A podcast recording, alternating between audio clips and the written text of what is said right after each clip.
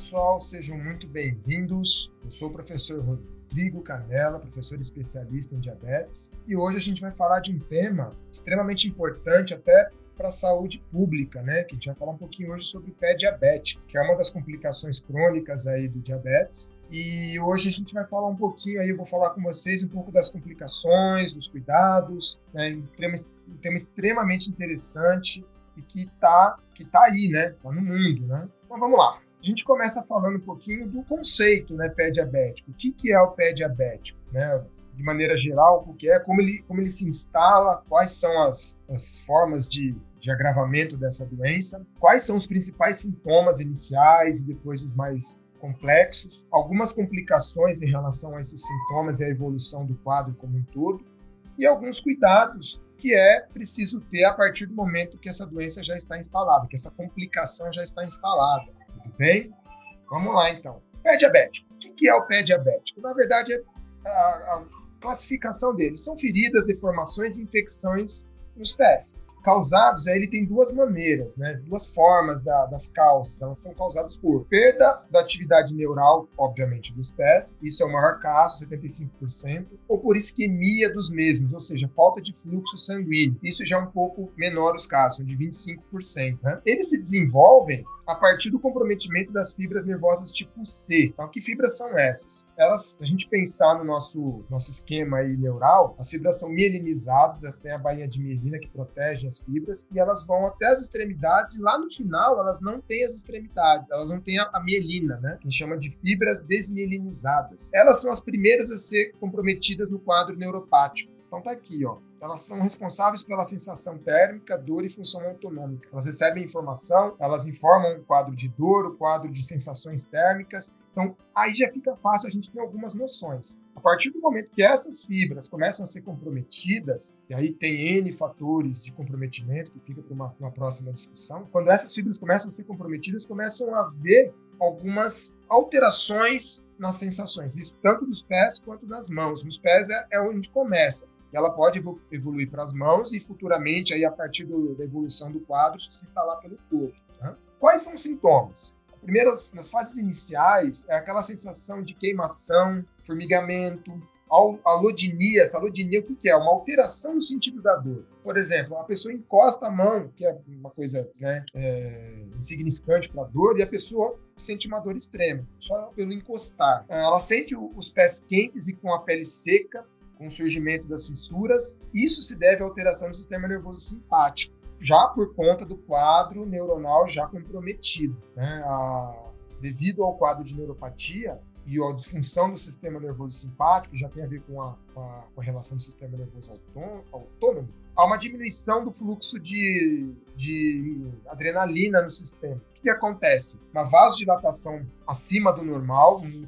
um, fluxo sanguíneo constante, uma alteração das glândulas sudoríparas, um ressecamento da pele, aonde começam a vir as fissuras, é, a famosa rachadura nos pés. E o grande problema disso é que começam a vir as infecções. Com a evolução do, do quadro, há um desaparecimento, uma redução da, da dor. Pô, beleza, então eu tô tranquilo agora. Na verdade, é aí que é o grande problema. Quando começa a haver a redução da dor, já pode ser um, um sintoma de realmente de quase que total deteriorização do sistema nervoso, das, da, da inervação local, como está descrito aqui. Ó.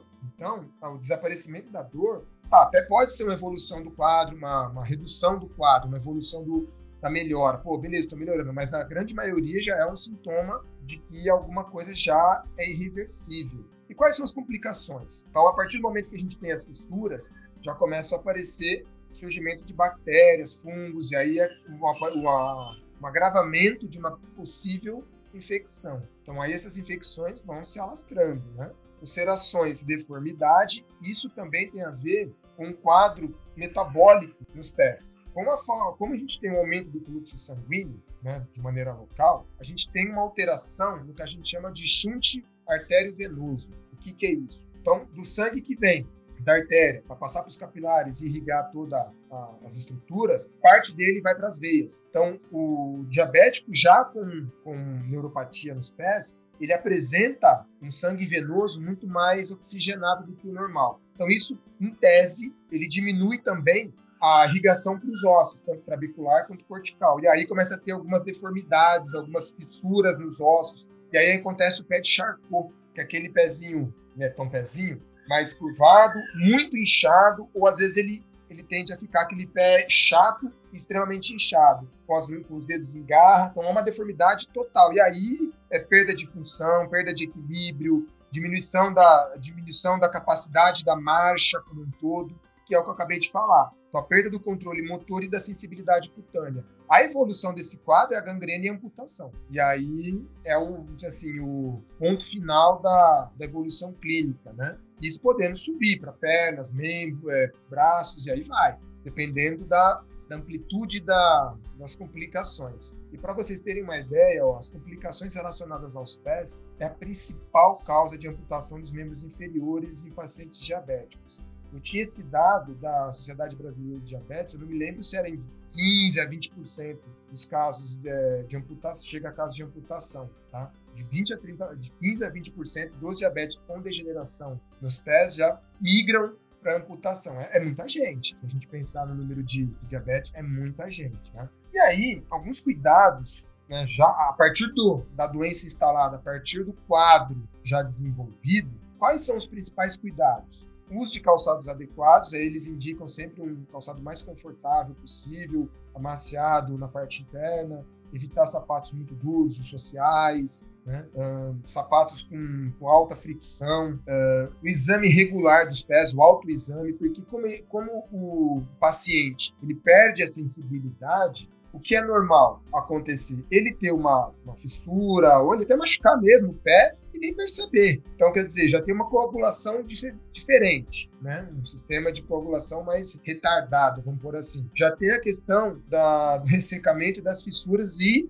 das bactérias já de uma, de uma vamos dizer assim, de um, de um, campo aberto, uma janela aberta para infecções. Então ele necessita constantemente estar tá olhando os pés, com o espelhinho, ele olha, faz a examinação, vê se tem alguma alteração, faz a limpeza, a higienização constante. Existem algumas meias específicas, são mais macias, não tem aquele, aquela costura que pode exacerbar uma, uma, uma fricção, meias mais grossas. E aqui alguns cremes especiais, né? São cremes, cremes hidratantes para evitar o ressecamento, manter a pele é, hidratada para evitar as fissuras, porque o problema das fissuras é o ressecamento. Então, como ele vai ter um ressecamento que já tem um, um desajuste lá em cima nas glândulas sudoríparas, então ele não tem a, a hidratação natural dos pés, né? Então ele necessita fazer isso de maneira exógena, vamos pôr assim, seriam os cremes hidratantes. E o cuidado extremo, né, com a exposição ao calor, por conta de queimaduras, fica uma pele mais fininha, mais sensível, é, Existe casos aí de queimaduras graves, até de grau 2 e 3, por exposição ao sol e o paciente nem imaginar que isso existe, tá? Então, pessoal, esse é um panorama bem geral que eu trouxe para vocês darem, se atentarem no caso de conhecerem algum paciente, ter na família algum paciente, né? E deixo aqui também a, o convite, né, para que vocês acessem o nosso site, está aqui embaixo, www.bradonpro.com.br, tem as nossas mídias sociais, o YouTube, o Instagram, e tem muito conteúdo, tem muita coisa para vocês. Espero que vocês tenham gostado, um vídeo rapidinho, bate-bola rápido, e nos vemos na próxima. Muito obrigado!